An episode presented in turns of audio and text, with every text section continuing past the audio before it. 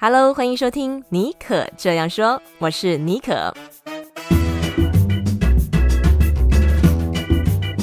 尼可这样说是一个分享不离职创业、个人成长、品牌经营的 Podcast 节目，协助你将副业发展成事业，拥有更多选择权。你也可以这样说，改写自己的人生故事。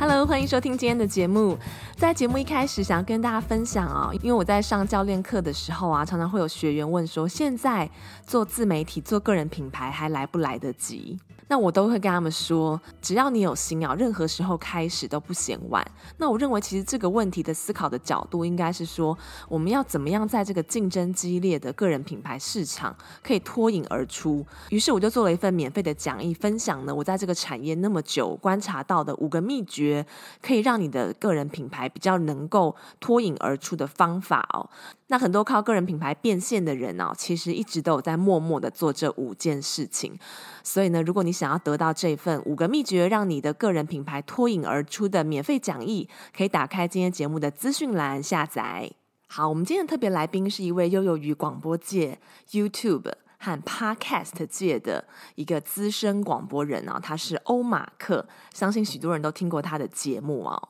今天我们就把 Mark 请到节目中，跟大家聊聊他是怎么样悠游于在这三个产业之中，以及他一路走来的心路历程。最后，他也会给想要进入声音产业的人哦一些建议哦。好，那在音乐过后，我们就进入今天的职人访谈秀喽。嗨，尼克好，还有尼克这样说的听众朋友们，大家好，我是欧马克。然后你可以在马克信箱、马克说书，还有现在呢生意这个声音品牌可以认识我，也欢迎你可以追踪我跟呃听听我的东西。我相信很多人对欧马克马克先生应该不陌生啊，他是很资深的广播人，十八岁就入行，哎，哇，好厉害哦！而且也是这个资深的广告配音员，他也当过金钟奖的司仪。我相信很多人对他的声音应该不陌生，他也是这个说书人嘛。我觉得你身份非常多元，但是其实你一开始进入声音产业，其实应该是从这个，应该是从飞碟电台算是你的第一个。工作是吗？进入声音产业，没错没错。那当初是怎么样进入飞碟电台成为 DJ 的？因为这也不容易耶。飞碟电台，我记得是在当时我们那个年代，现在也是啦，就是最大的电台。然后我就觉得好像能够进去都是一时之选。当初是怎么有这个契机可以进去，雀屏中选？当时他们办了一个 DJ Search，然后那个时候就商业电台开始。呃，发现说哦，DJ Search 好像是一个可以招募新血的方式。然后 Hit FM 先做，嗯、然后台北之音做嘛，然后看到非常非常成功，所以飞碟也一起做。那第一次的时候，其实呃 Hit FM 做的时候，我就很想要参加了，因为我从小就非常喜欢广播。可是呃，当时 Hit FM 在征的时候，我才十七岁，所以还没有满那个最低的年限。对，然后后来隔年飞碟电台开征了，然后我就想说，哦，我一定要去。然后虽然那个时候我才高三这样子，所以真的是一切的幸运啦。然后也是年轻人有一种呃不太知道这个世界在干嘛，可是对自己有无比自信的那种感觉，所以就就觉得啊，这什么不会再像现在我们长大会在考虑说，哦，qualify 啊，我有没有资格啊这样子。所以那个时候只是很单纯，就是有机会我要去。就这样，然后后来就就一路幸运，就是过关斩将，然后在面试的时候，然后刷掉了蛮多人。嗯、那个时候应该有七百多个人去抢抢位置，然后不知道要选几个这样子。对，嗯、最后他们选了六个人。嗯，哦，对，我大学的时候，因为我是广电系的嘛，我那时候好像有参加，应该是 Hit FM 的 DJ 的甄选，我、代表我们学校，所以我知道那真的非常的。竞争激烈，那你现在回想，你觉得你你到底是有、嗯、你做对了什么事情，或你有什么优势，让你可以被他们挑中呢？嗯、是你的声音，还是说你的主持风格，或者是说你的个人特色？我觉得其中有一个优势是年轻，其实就是那个初生之犊不畏虎的东西。对，然后另外还有一个是我表现出来，好像我。对于广播蛮有热爱跟很有很有很有信心，就是我很喜欢跟人家聊天这件事情，然后觉得说我什么都能聊这件事情，啊、呃，可能是这样有打动一下主管吧。就是在第一关的面试的时候，因为其实从第一关的面试要进到第二关进录音室，就已经直接从七百多删掉，像剩掉三四十个，所以第一眼的那个投不投缘，跟你的第一印象，其实决定了大部分。我觉得，那那个时候其实还是学生的，对不对？是就边当学生边在飞碟做 DJ，是这样吗？对啊，没错，没错。那也是为什么后来你就继续在这个声音产业，像是你现在有在马克信箱、马克说书，还有生意上门这三个 podcast 的节目主持，同时你现在也还在飞碟电台主持啊，很忙碌哎，那么多节目你是怎么 handle 的？而且我很好奇，你是怎么样为每个节目做他们的节目定位，还有做出区隔的？因为你这样同时要一人分饰多角。呃，主要马克说书，它现在的呃更新频率比较没有那么高，因为它算是我的休闲时间的 side hustle，就是我有空的时候才会去做这件事情。那马克说书基本上是为我自己而说的，就是这是我看完书以后的记录。我常常看到书里面，然后发现，呃，书里面怎么会有这么有趣的故事？我就是很想讲出来。就像如果我没有看尼可的书，我不会知道 Apple 每天要把那个呵呵 每个人的那个什么座位全部都换座位，然后把所有的那个电脑对电脑全部都要关机什么之类。就就像这种这种，有的是呃 trivial，然后有的是很很不为人知的故事，然后我都会觉得，我读到以后会觉得说，不能只有我看到。就这种东西不能只有我知道，然后我想要分享出去。嗯、而且有时候，呃，我读完了以后，也许我会忘记啊。可是我可以借由呃回去看我自己的东西，或听我自己的东西，我会可以呃知道说，哦，原来嗯，我曾经读过这个东西呢。所以马克说书，他以前一开始是我看完书的一些一些笔记、一些心得，然后我把它写成部落格之后，然后后来开始做 podcast，我就想说，哎，那为什么我就不把这些稿子拿来利用一下，然后加上一些就是我现在的一些、嗯、呃反思跟想法，我就把它变成马克说书。所以马克说书可能跟现在很多的呃说书频道不太一样，是呃说书频道想要帮大家很快速的浓缩一本书，然后你可能听它呃说书频道可能比较像有点像古阿莫的感觉吧，就是可以十分钟、二十分钟，然后听完一本书。那我主要是只是截书中的几个有趣的故事，然后可能这个故事让我。想到了些什么东西，所以这是马克说书的部分。那马克信箱的部分呢，则是相反。嗯、刚刚说马克说书是在记录我自己，那马克信箱就是在记录别人。就是有很多人，他们对人生有一些疑惑，有些困惑，或是心情不好，然后我蛮鼓励大家可以用书写的方式、手写的方式写下来。所以马克信箱它只收传统的手写信件，对，然后对，不止哦，对啊，就不只是。在现在这个 年代，对对对，就要逼大家就拿出信纸，然后你现在知道在哪里买邮票吗？你知道哪里投邮筒吗？这样子，然后手写把它呃寄回来。我觉得这也是一个仪式感的展现，从书写把自己的思想，然后借由笔写出来，然后呃对折塞进信封，投进邮筒，然后这一系列的行动会帮助我们呃厘清很多的思绪。呃，很多很多的信其实我没有收到。因为呃，听众朋友们在写完了之后，他们就发现，哦，我的问题结束了，或是他们不愿意去呃去投递，就是那个那个行动的那个最后一步，他们做不到，所以就会变成说，呃，我觉得能够接到马克信箱，都是一来是他们已经愿意做出行动的人，然后把自己的情绪梳理完，嗯、然后又重新读过自己写了些什么东西，但是他们还是很想要让他们这些事情被听到。那我就用一个呃数位树洞，就是 YouTube 啊或者 Podcast 啊，等于开一个数位树洞，把这一些故事给记录下来。那常常呢是别人的故事，就是呃他山之石什么可以攻错，是这样讲吗？就是可以让我自己也学习到东西，嗯、然后可以帮助到可能有更多有同样情况的朋友们。因为我觉得人生会遇到的事情。大部分啦，可能大部分都是大同小异，只是呃细节有稍微的修改。那查理蒙格有说过嘛，就是真正的人上人，就是我只要听到别人的，我听到别人有跌倒过，就知道那边有个坑，然后我就不要去踩。我觉得这就会帮我们省下蛮多呃不必要的错误跟跟伤心的时候。嗯，所以这两个频道，一个是为了你自己，一个是为了。听众为了大众这样子做区隔，嗯、我觉得这样蛮好的。就是说，你做节目有满足自己，嗯，也有服务大众。等于是呃照顾自己也服务他人。那生意上门呢？呃，生意上门就是我成立的一个新的品牌，叫做生意。那这个声呢是声音的声，艺是艺术的艺。会成立这个品牌是觉得呃我们的声音都还有很多可以进步的地方，这样子。好，就像尼克，我知道有跟呃周正宇老师学过配音嘛？对。然后，所以我也是自己 学了配音之后，然后才发现，哦，原来我的声音可以有这么多不一样的变化。然后在呃、嗯、做配音员训练的过程当中，嗯，累积了一些方法论，就是呃。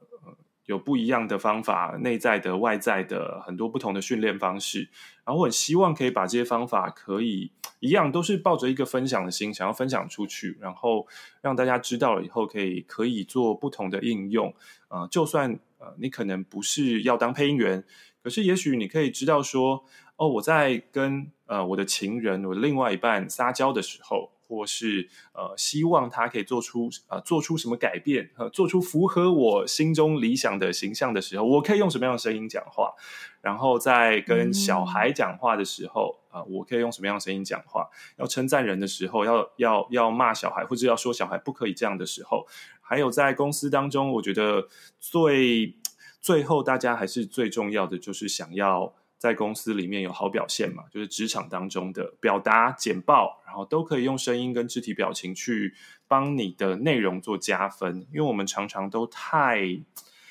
太以为内容非常重要，内容是一切。然后或是就算 Bill Gates 说 “Content is King”，就是内容才是王道。可是其实呃，我们在注意内容王道的部分，常常忘记我们要怎么样去做那个形式。常常我不是说内容不重要，我觉得内容非常非常重要。嗯、但是其实表达的形式才是让人去进入内容的方式。呃，就是为什么大家一直在说，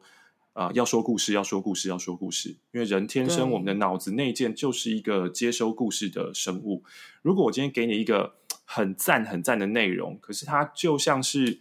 像我前天正在看那个什么。维根斯坦的逻辑哲学论丛里面都是超级超级赞的内容，可是它就是笔记要点，一点一点一点一点，生硬到没有人可以读得下去，太太嗯，对，太或者是另外一个例子是呃霍金啊、呃，已经过世的、呃、Stephen Hawking，呃，他可能被称为是当代呃人最聪明的人类，可是因为他的呃身身体条件的限制，所以他没有办法讲话嘛。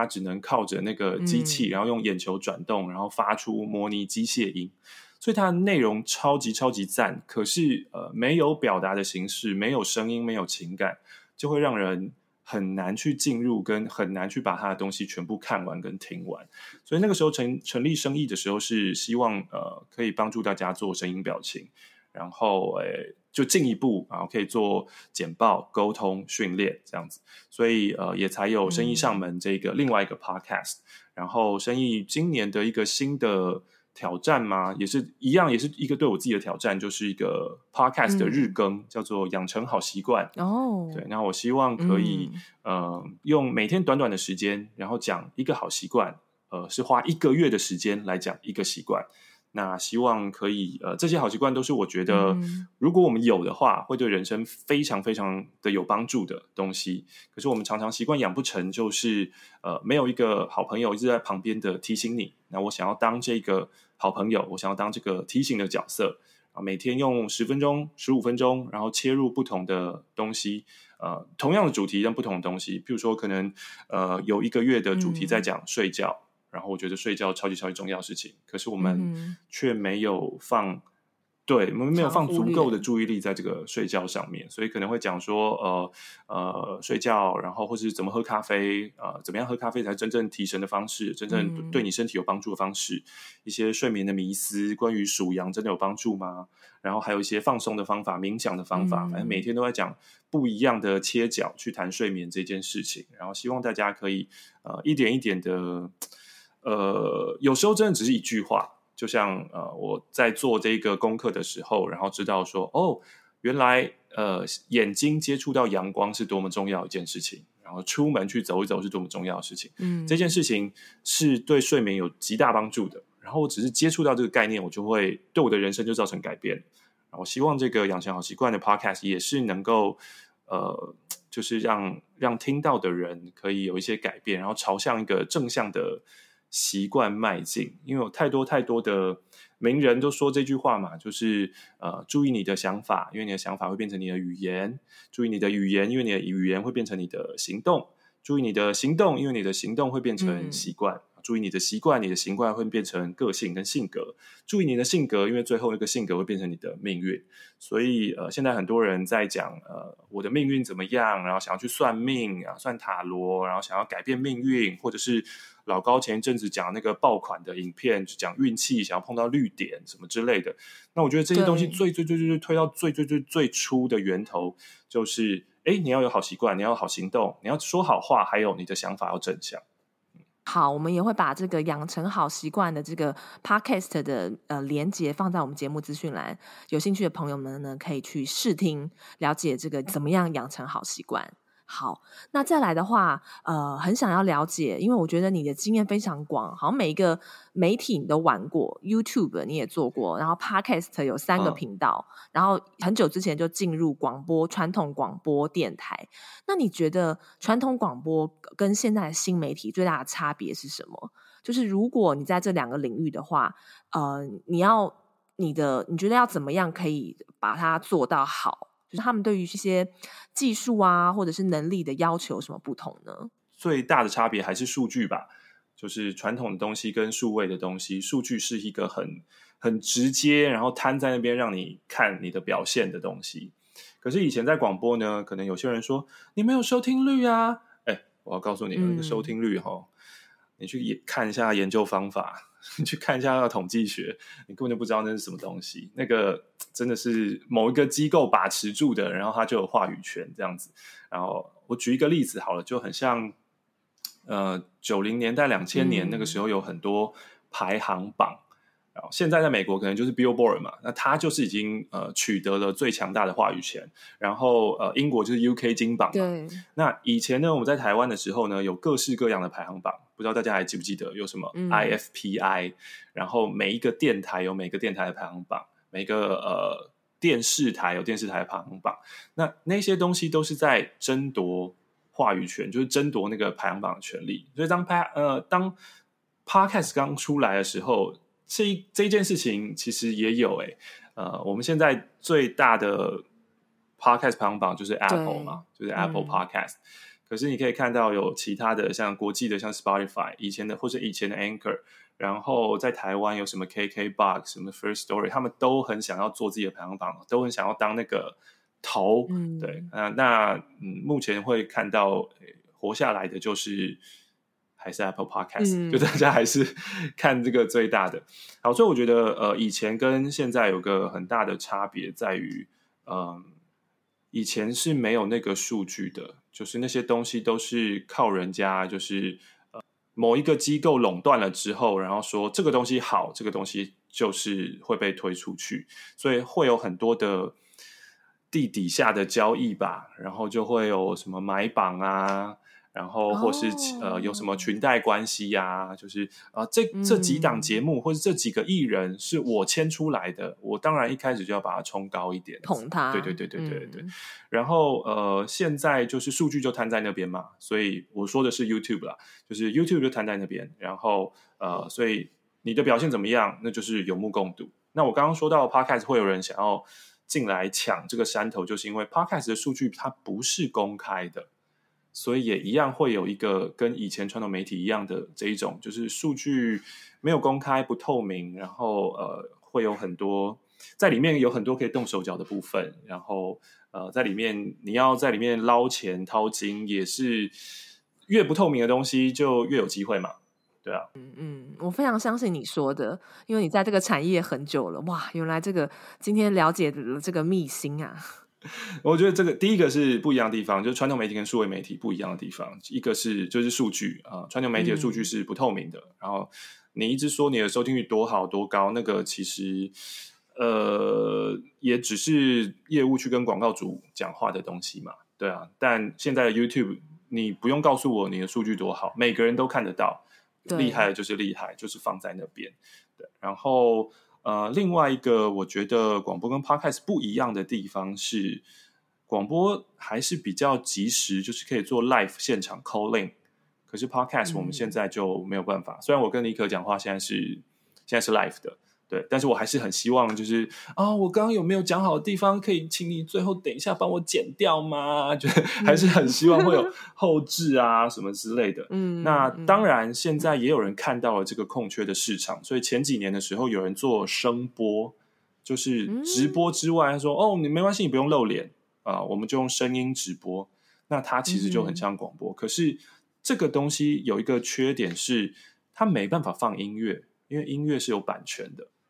Podcast 也是，你不能放别人的东西啊。可是，在广播电台，我可以，就是因为广播电台已经买了人家的版权，所以我可以放音乐，可以介绍最流行的音乐，所以它的丰富度变比较多。然后 call in 又很及时，那这一点是目前 Podcast 跟所谓的声波都还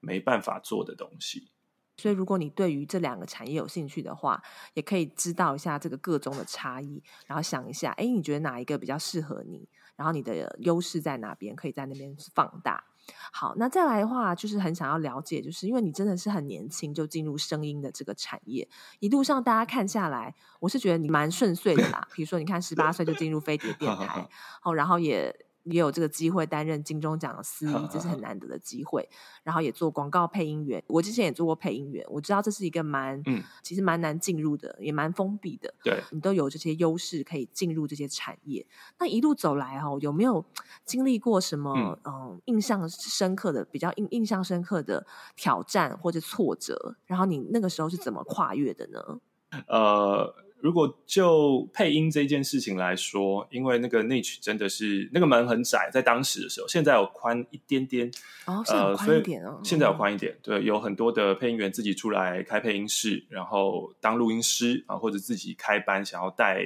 新人这样子。嗯那嗯，以前我等配音员这个机会，其实等了十年。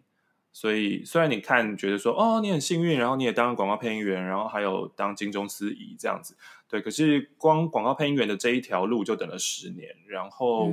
金钟司仪那真的是因缘巧合，那个就是也应该也做配音已经差了几年，五五六年之后，然后才刚好有，还是更久，七八年之后才刚好有这个机会，嗯、然后去接金钟的司仪，但。的确，这些都是运气，因为还有更多呃前辈们，他们也很有资历，可是他们就是没有机会接到这个工作，所以我觉得要说那个运气部分，好像就是就是多角化经营吧，就是哪边哪边都碰一点，都碰一点。那挫折的部分就是、嗯、呃，会曾经有非常非常迷茫的时候，因为在大学的时候当 DJ，那个时候很开心，很快乐。然后，同学们去打工，然后我也觉得，那我在电台，我也是在打工啊。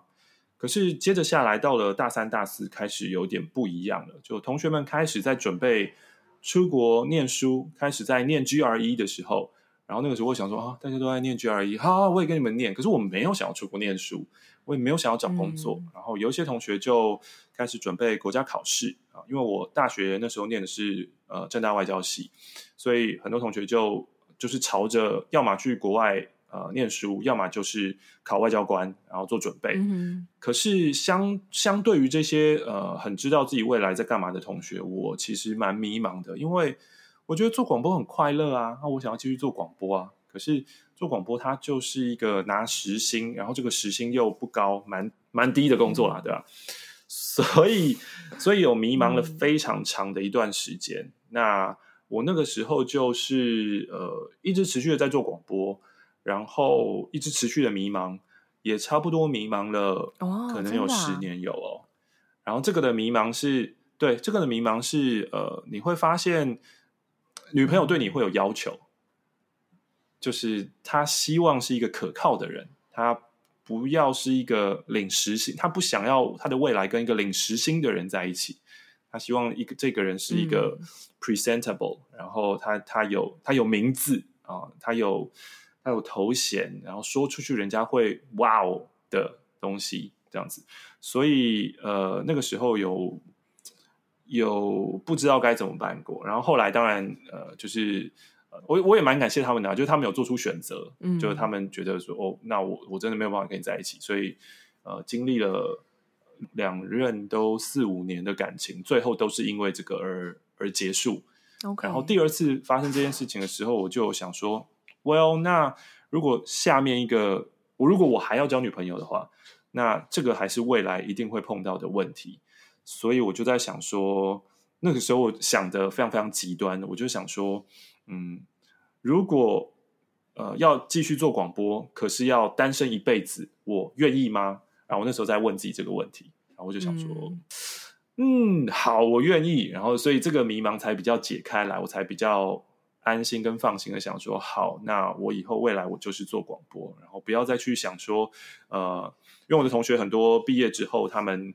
就找到工作都都很不错，就是一开始的年薪可能就是百万起跳，嗯、然后或是就算外交官，他是一个很好听的头衔。啊，然后或者出国念书，然后再回来，或者留在国外工作，他们的薪水也非常非常好。所以等于是在我的二十岁的那一段时间，我我活得非常的呃迷茫，会看到自己的同学们就是表现的很好，然后赚的很好，然后可是我好像一直在原地踏步这样子。嗯，嗯，所以这这应该算是最、嗯、最大的挫折吧。嗯，但后来就是有坚持下去，继续选择你所爱的产业，对对对，然后也也做出一一番成就嘛。我觉得现在大家很多人都知道你的名号吧？有没有那些女女朋友有没有后悔啊？哎，怎么 这个人变那么红？我完全我我觉得他们完全不会，我我觉得他们应该是蛮庆幸他们的选择。对，我没有跟他们聊过，嗯、我我没有跟他们聊过这件事情啊，嗯、对吧？但、嗯、呃，去克服这件事情的方式。到后来变成就是我什么事都去尝试吧，然后在迷茫的时间也会变得什么都想要试试看，就是呃很多案子都接，啊也去讲 stand up，然后去演舞台剧，然后去教学去讲课，但这些东西回过头来就是会想要说，哦，那我现在成立生意，其实也就是那个时候的教学跟讲课，让我去建立了那一些简报啊，然后把它整理出来方法论，所以我才能继续做这件事情。所以，呃，我觉得话都是人讲的，所以你可以说这是贾伯斯说什么人生没有用不到的经历，你可以这样说。然后，可是你也可以说这个人其实非常非常的迷茫啊。然后，呃，现在我我能够接受尼可的访问，就只是因为我运气蛮好的，然后我还走了出来，活得出来。可是另外一种想法就是，啊，这是幸存者偏差，有多少人也是坚持的那条路，可是最后没有走出来。所以刚刚尼可说，嗯、呃，我还是坚持着，然后我就想，对，没错，就是尼可是非常非常会说话的人，就对我还是坚持着。用另外一种想法，就是讲说，哦，这个人就是不愿意跳出舒适圈的，啊，他就是一直在舒适圈里面待着。所以，呃，我觉得话是人讲的啦。哎，你蛮诚实的耶。通常，哎，我我我必须要这么讲，就是说，有的时候你去大家会去上节目嘛，都会想要 present 自己比较好的一面，但我觉得你真的蛮蛮诚实的，哎，就是你还要把自己的黑历史。讲出来，我觉得从你的故事，我们也可以学习到很多坚持，然后用不同的角度看事情。还有就是说，在你迷茫的时候，你是继续选择迷茫，然后在那边发呆，还是你去行动，做一些不同的尝试？然后你做的很多事情，其实在后来你回头看，嗯嗯嗯，可能就是反正走过必留下痕迹啦。虽然老掉牙，可是真的是这样子。好，那再来，我想要聊一下哦，就是身为资深媒体人，嗯、你现在也是横跨传统跟数位的媒体嘛？有没有曾经就是，或是我觉得你现在应该已经应该已经跳开了吧？因为我自己是曾经有被数字绑架过。嗯是就是是被就是在自媒体的部分，就是脸书的一些演算法啊，对，那后来就是想开了。那很好奇，你有没有曾经就是很在乎收听率啊、收视率啊，然后 YouTube 的观看率啊怎么样？有没有曾经被数字绑架的经验？收听率一开始一定会在意，想说我很想知道我做广播，然后我收听率是多多少或多好。那跟大家分享一下，在台湾。的广播的收听率是一季才有一次的哦，它不像电视台是每天可能会有那个报表给你。然后那一季才有一次之后呢，呃呃，我就很好奇他们是怎么样去做那个呃调查报告，所以我就去看一下他们的研究方法。那如果大家有学过统计学的话，你去看，你就会完完全全的昏倒，就说哈就这样。所以我就后来就就是不相信收听率了，就变成是。对，就收听率就只有可能电台的一些高层，或者是可能业务，他们有必须要去跟人家拉广告的时候，才要才要去看。然后以前在做，对，以前在做广播的时候，我就对自己的节目充满自信，因为我觉得我的节目实在是非常的有趣，嗯、呃，然后这个自信应该来自于我在里面获得很多乐趣，就是我很开心去做这件事情。对，呃，昨天也才发现这件事情。嗯、昨天呢，我早上起起床，然后在做工作的时候，其他工作的时候，然后就会觉得我今天的状态非常的不好，我今天的状态太糟糕了，就我内心有很多很多嗯不好的声音。那我就觉得，嗯，今天我真的是不应该工作，我真的什么都不该做。可是后来我就去做广播了嘛。那去做完广播之后呢，完全治愈，嗯，就会觉得他其实是我的一个医生吗？或是一个出口嘛，一个避风港嘛。就是不管我的心情再怎么糟糕，可是我只要进去那个环境，然后做两个小时节目出来，单单我就变成一个新的人了，这样子。所以后来我就会觉得啊，广播这件事我自己已经做得这么开心了，那我还要管其他人怎么看吗？所以就不管了。所以一方面是我本来就觉得那个数字是假的，然后二方面是呃，就算那个数字是真的，嗯、然后我的表现怎么样又与我何干呢？然后 by the way 就是呃，其实那个数字蛮好的，就是 表现是蛮好的这样子。然后再来呢是呃，移到了 YouTube 上面，然后。进到 YouTube，我也产生了一段很迷茫的时期，是我不知道我要做什么，我不知道我要拍什么，所以我也做了很多奇奇怪怪的尝试。然后一开始有做影评，就是呃有点像古阿莫，可是一样也不是浓缩一部电影，嗯、而是从电影的某一个小地方，然后看到什么细节，跟他的故事的编剧等等之类的，然后比较有点像呃广电系的训练那样子，就是呃分析镜头，然后分析、嗯、呃背景意涵。然后呃呃，其他的什么镜头语言等等之类的这样子，呃，表现也还不错，可是蛮累的。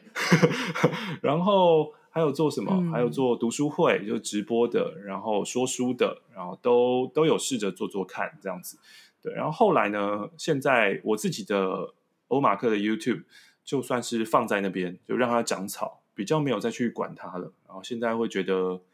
呃。就这样吧，没没这样吧。现在重心是在 Podcast 上，对对，重心可能就会对比较比较在呃马克信箱另外一个 YouTube 上面，对啊。然后呃，我就会觉得那个数字啊，曾经也会看马克信箱，好像有几集的点击率点击率比较不好，然后希望有没有办法让它更起来一点呢？可不可以做更多呢？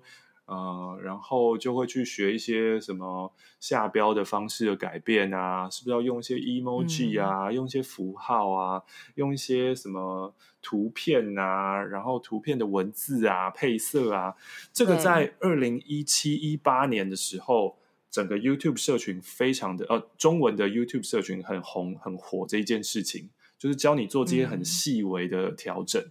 但其实。我不能说根本没用啊，可能就是它的效果不是太大。可是如果我们花很大心力去钻研的话，是有点本末倒置的，对吧？所以，嗯，应该还是影片的内容吧。对对对对对，还是内容跟表现形式，就是你的表现形式能不能让、嗯、能不能吸引观众，然后能吸引观众，人家进去了以后发现哦，你的内容是好的，他就会留下来，他就会喜欢你，就是这两个相辅相成，嗯、对吧？所以现在反而就比较。不太顾这些东西，然后回到那个，我做这件事情是因为我觉得很开心，然后做马克信箱也是，嗯、呃，读别人的信，听别人的故事，然后我自己常常会得到一些反思跟反省，然后或者学到一些东西啊，譬如说有一次有听众分享他去呃东南亚某个国家，然后呃一出机场搭计程车被骗这件事情，然后因为那个时候我还没有去过那个国家，然后我即将要去。所以我就知道说，哦，原来这件事是要小心的。然后就是念这封信，就让我就是真的是避开了蛮多坑，然后知道了要怎么样去应对。所以我觉得蛮快乐的。现在都是嗯，以自己快乐为依归，就不太不太不太想呃外面的人怎么看。那这个是我现在开始，或从今天之后开始要去学习跟平衡的地方，就是我要学习开始去做。其他人想看的东西，然后学习去用其他人能够比较能够接受的表现形式，然后才能去分享我真正想分享的东西。如果我真的觉得，呃，我的东西是好的，然后我的内容是值得分享的，那我更应该要去学习那些形式啊，更应该去考量一下大家想要看跟想要听什么。这个是我从嗯从就是接下来我自己对我自己的期许啦，就是想要去做这件事情。嗯嗯，对，这个问题也是我一直在思考的。我觉得像我们自媒体人，常常会在于就是你是要做自己想做自己开心的内容，还是你要去做？因为我们其实知道说怎么样点阅率会好，嗯、怎么样收听率会好，就是会有一些话题就是很热嘛，或者是比较洒狗血的。嗯嗯对，但是这要怎么做平衡？然后你到底是要 follow 自己的本心，还是 follow 市场？对，这也是我现在一直不断在在思考的。那我现在的做法就是说，可能比较平衡，我会去调查我的听众喜欢什么。那如果他们想要做的内容刚好是我有兴趣的，哎，那我就去做。我是用这个方法，就是不不定时的会去调查大家的大家的一些 feedback，这样子。对，嗯，我觉得这个真的是做自媒体的一个很大的一个挑战跟学问。要怎么样去找到一个平衡？好，那在节目的最后呢，因为你真的是还蛮资深的哦，虽然一路一路走来，我这样听下来，我觉得你还蛮 follow 自己的本心，然后也很做得很快乐。我觉得这是一个很棒的一个呃信念跟态度，就是说比较不会随着市场随波逐流，以自己。作为出发，这样你才可以做得长久，而且在你迷茫的时候才可以持续的坚持下来。那有没有什么想要给我？应该很多人也会问你这个问题吧？你现在，尤其你现在有做办这个声音教学平台，应该有些学员会问你说：“哎、嗯，我对于声音产业很有兴趣啊，我也想要当 podcaster 啊，嗯、我想要当配音员，那我要怎么样进入这个产业？有没有什么话想要对大家说，给大家的建议？”嗯、呃，这个建议呢？在两三千年、两千多年前就有人说过了，然后那个人叫苏格拉底，他说的这一句话呢，在英文是两个字，然后在中文是四个字，就是 “know yourself”、“know the self” 啊，然后中文是认识自己。这四个字呢，听起来很鸡汤或是很虚无，但是这个世界上，我觉得百分之九十的人是做不到的。大部分人根本不认识自己要什么，跟在想什么。然后，呃，今天我的分享就是我曾经有十几年的迷茫期，所以假设我的广播生涯有二十年好了，等于是我目前有超过一半都是在迷茫。但那个迷茫呢，是为什么会迷茫？啊、呃，回到最初，就是因为我不知道我自己要什么，我会把我自己拿出去跟别人做比较，然后我会觉得说，哦，为什么他可以做的这么好？为什么他的点击率可以这么好？为什么他可以这么红？为什么他可以赚这么多钱？为什么他可以这么有名？当我去做这个比较的时候，我就会有很多的不平衡，然后那个心态会、嗯、会跑出来。那这些东西呢，都会让我们的自己更加更加被蒙蔽掉。我们需要做到的事情是把这个心智的声音，就是先把它拨开，有点像拨云见日那样子啊。我们自己是一个日。嗯然后，可是那些云它会一直过来，那怎么办呢？你你也没有办法，就是告诉他说、嗯、stop，就是不要来啊。我们现在能做的就是，我知道云一定会来，但是我要想办法跟它共存。当它来了，然后把我的光，就是把我的太阳给挡住的时候，然后我要告诉我自己说：嘿，我我本身就是光，我本身就是太阳。然后现在你暂时把我遮蔽住，嗯、可是我知道你会过去。就是我们要一直保持一个。很很清明，又意识很清明的状态，然后呃，去告诉自己说，呃，跟自己的情绪啊，跟自己的想法共存。也许二十几岁，我听现在的我讲话，也会觉得啊、哦，又是那些就是灵性 bullshit 啦，就是很就是怎么怎么又在讲这个东西啦。但这个是现在我这个年纪的我很想要传递的呃事情。那我也还一直在找。方式去呃包装跟怎么样让大家可以接受这一件事情，而不是一听到以后马上就说靠，又讲认识自己，这这是这么无聊的事情这样子。就像刚刚尼寇说的啦，呃，如果说今天我们知道了做什么事情会有点击率，然后我们就去做了，呃，可是我们要想一想，如果我们知道这件事会有点击率，我们去做了。但是最后却没有得到我们想要的结果呢？嗯、那是不是变成你是一个四不像？也就是你做了你内心不愿意做的事情，或者你做了你内心抗拒的事情啊？我直接那个讲更更简单的举例好了，就是我漏奶了，可是漏了奶却还是没有流量，那那不是很难过的一件事情吗？对啊，就是、都牺牲色相，都已经牺牲了，对，或者是我扮丑，或是呃我扮猪哥，然后我搞笑，呃，可是最后还是没有流量，那不是很难过吗？那那那个背后的不平衡会会变得更更巨大，会反弹的更多。嗯、本来我已经拿出去跟别人比较了，那个时候我已经很不平衡了，现在我照着别人那个方式做了。结果还是没有别人那样好，那这样就会变成说，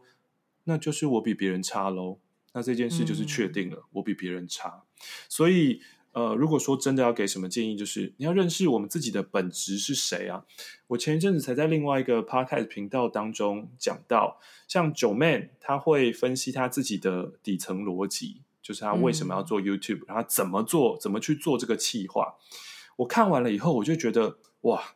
真的是太厉害了，就是我要我要帮他拍拍手，但是同时也是知道说，嗯，我不要这样做，因为那个不是我，就是他是一个很想要呃很有竞争力，然后他的个性也很适合做这件事情的人。但是当我认识自己，我就会发现说，哦，不是啊，我我是一个比较 待在舒适圈，然后或者是对比较随性、比较随意，然后没有这么 organize、没有这么编排的东西的人。那我如果去。呃，逼自己去做成像他那样子，这个是一条我可以去学习的路。可是我永远不可能成为他。那我就是必须要去找到一个呃，我比较适合我本职的事情。就是刚刚说到漏奶这件事，如果本身就很喜欢漏奶，我本身就喜很喜欢呃，让大家看到我性感的一面，那我去做这件事情，我觉得这件事情就是成立的。